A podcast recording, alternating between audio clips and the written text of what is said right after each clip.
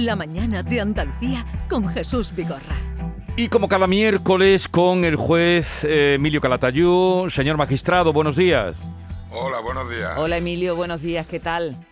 Pues mira, aquí echando cuentas sobre la tarifa de la luz y todo eso. Eso le iba a preguntar si usted es de los que apagan, va apagando las luces en la casa.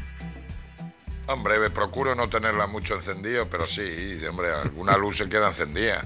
Es que hay que estudiar ingeniería para estas cosas, ¿sabes? Pero mira, que todo esto viene por la falsa publicidad que nos hacen las eléctricas. Que nos ponen los contratos.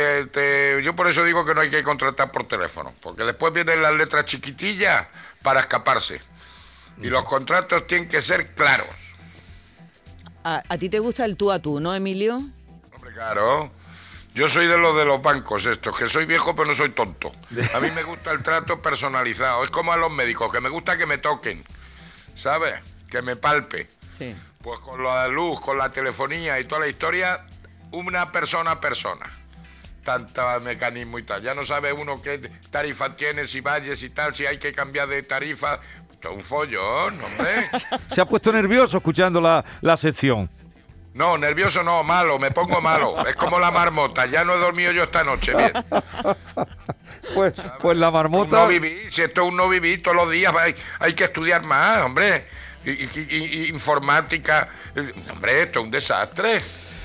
Eh, Con respecto a los bancos que usted decía, que ya hablamos el otro día, a ver, estamos esperando, le dio un mes de plazo para que los bancos digan qué van a hacer. Sí. Pero el otro día, es así de real, el otro día fui yo a un banco también a un menester, yo soy como el juez, y fui allí, y delante de mí había un matrimonio pidiendo, una- por favor, decía, pero por favor, ¿hay alguna oficina de, esta, de este banco donde me puedan atender? Entonces la mandó, sí hay una allí, y, y se fueron Sí, sí. a buscar esa oficina, parece que una en una ciudad grande como esta, que es en la que vivo, Sevilla, donde podrían atenderla eh, en, en el trato personal. ¿no? Bueno, a mi Que madre... no lo- tengas que pedir hora y que no tengas que pedir hora. Bueno, lo Sí, de la hora... ahora también hay que pedir. Pero es que el otro día a mi madre no le dejaban sacar dinero de su propia entidad en, en- en una, la mandaba muchísimo más lejos. Esto, Bueno. Se está Si poniendo es que todo te muy bonito. ganas de volver a cuando yo vine aquí a Granada y en, y en Tenerife me pasaba igual. Yo cobraba por el habilitado, en billete.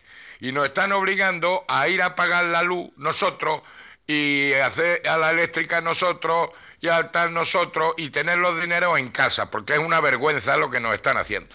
No, no, pero no crea, usted va con los billetes y no se los cogen, ¿eh? No es fácil pagar. Por eso. Bueno. Bueno, de todas maneras, eh, creo que eh, bicheando en su blog que le, le alegró mucho el, el triunfo de Nadal, ¿no?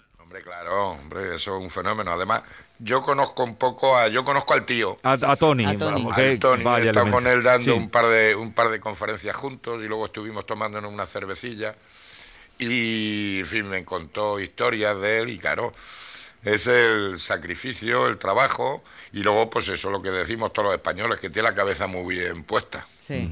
Eh, siempre que veo jugar a Nadal me acuerdo de nuestra querida Olga Bertomeu, que lo admiraba muchísimo, que no se perdía un partido suyo y siempre destacaba precisamente esa cabeza, como tú bien dices, tan bien amueblas que tiene este chaval. Eso es, es un fenómeno. Tú, tú no eres eh, futbolero, ¿no, Emilio? Pero sí te gusta el tenis.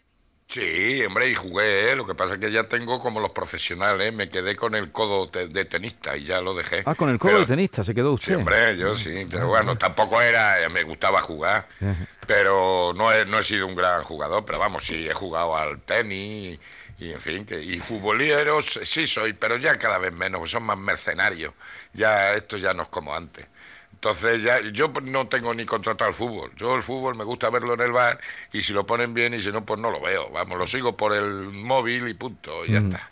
Yo no me gasto los dineros para ver fútbol. Y como digo yo, lo mismo se llevaron la Supercopa, pues que lleve la Feria de Abril a Arabia Saudita allí. Ya está. A ver, eh, ha habido esta semana una noticia y además tras- eh, trascendió porque la propia profesora escribió y dijo, hoy me han golpeado, he caído al suelo, me he dado un golpe y a consecuencia de eso fue detenido un menor que escupió y propinó un puñetazo a su profesora porque le pidió que se subiese la mascarilla. Sí. ¿Qué Pues se mira, hace con eso? Estaba hablando por el móvil, le llamó la atención con la mascarilla bajada y entonces al llamarle la atención... Le dio- pues- eh, pero un, un chico de 14 años. sí. Sí, sí, pues yo a, eso, a ese chaval lo condeno por delito de atentado a la autoridad. Un maestro es un funcionario público o una autoridad. Entonces, el artículo 550 define lo que es delito de atentado aquella persona que agrede o intimida a un funcionario público o una autoridad en el desempeño de sus funciones. Luego, un alumno cuando le sacude al maestro en su condición de maestro está cometiendo un delito de atentado. Un padre cuando le sacude a un maestro está cometiendo un delito de atentado. Y un ciudadano cuando le sacude a un médico está cometiendo un delito de atentado. Y yo lo he castigado y lo sigo castigando. Pero Emilio, para que un niño llegue a ser un chaval de 14 años, como en este caso, una cosa de ese tipo que... Eso, es muy frecuente.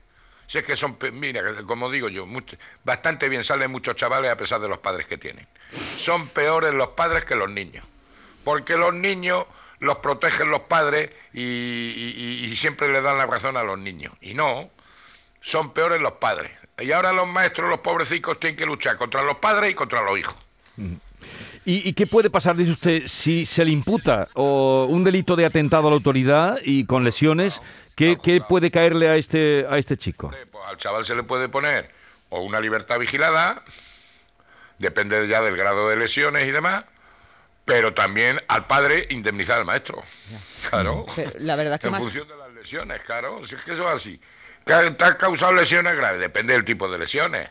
Pero vamos, lesiones así, un maltrato, una cosa de esa pues te puede pedir, el maestro le, te puede pedir daños morales o, incluso las lesiones corporales, pues pagarle a lo mejor mil euros, dos mil o tres mil euros al maestro. Y verás cómo el padre ya le llama la atención al niño. No veas cómo, se quedan los padres cuando llega y le dice, mire, su niño va a estar un año en libertad vigilada, pero usted va a tener que pagar tres mil euros. Hombre, pero, hombre, usted tiene que enseñar a su niño que no está bien pegar al profesor, usted paga. Veremos en qué queda. La, Fiscalía de Menores ha tomado actuaciones y ya veremos en qué pasa, en qué para, pero de luego es estremecedor el mensaje que puso en el grupo de profesores la, profesora, ¿no?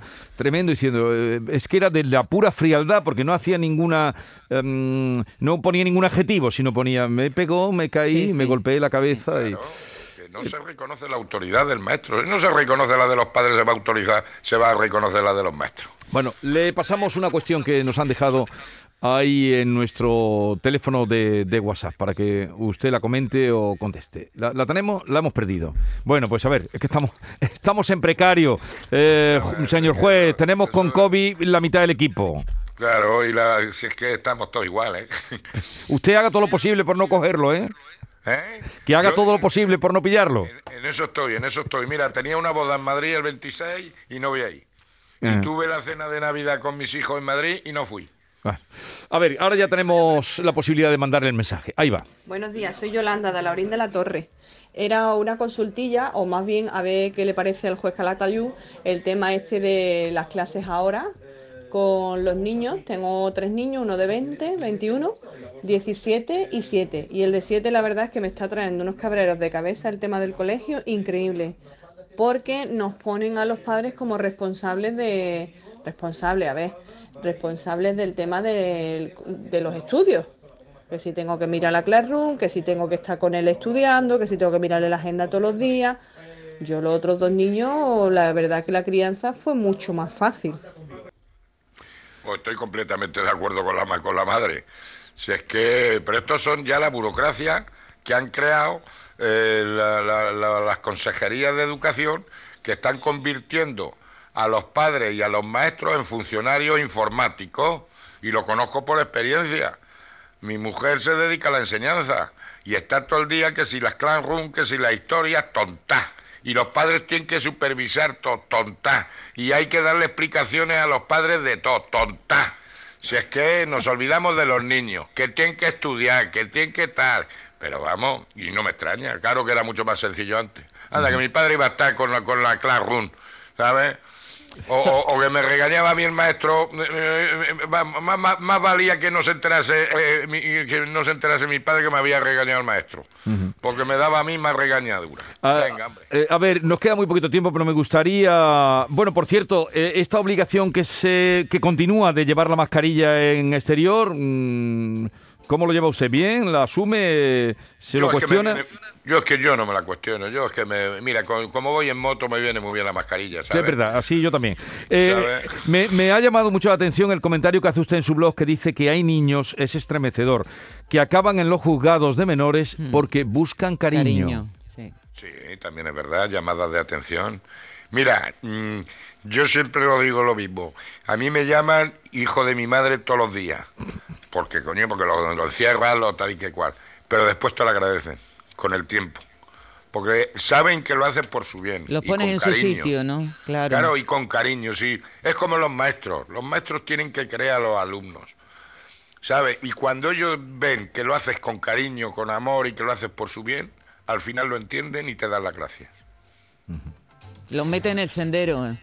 Cuando, Claro. cuando yo era niño, comenta, eh, no, ese no era, era de los niños. Poner límites a los hijos es muy importante, pero también darles cariño. Los que trabajamos en la justicia infantil y juvenil tenemos claro que hay niños que acaban en los juzgados menores porque buscan cariño.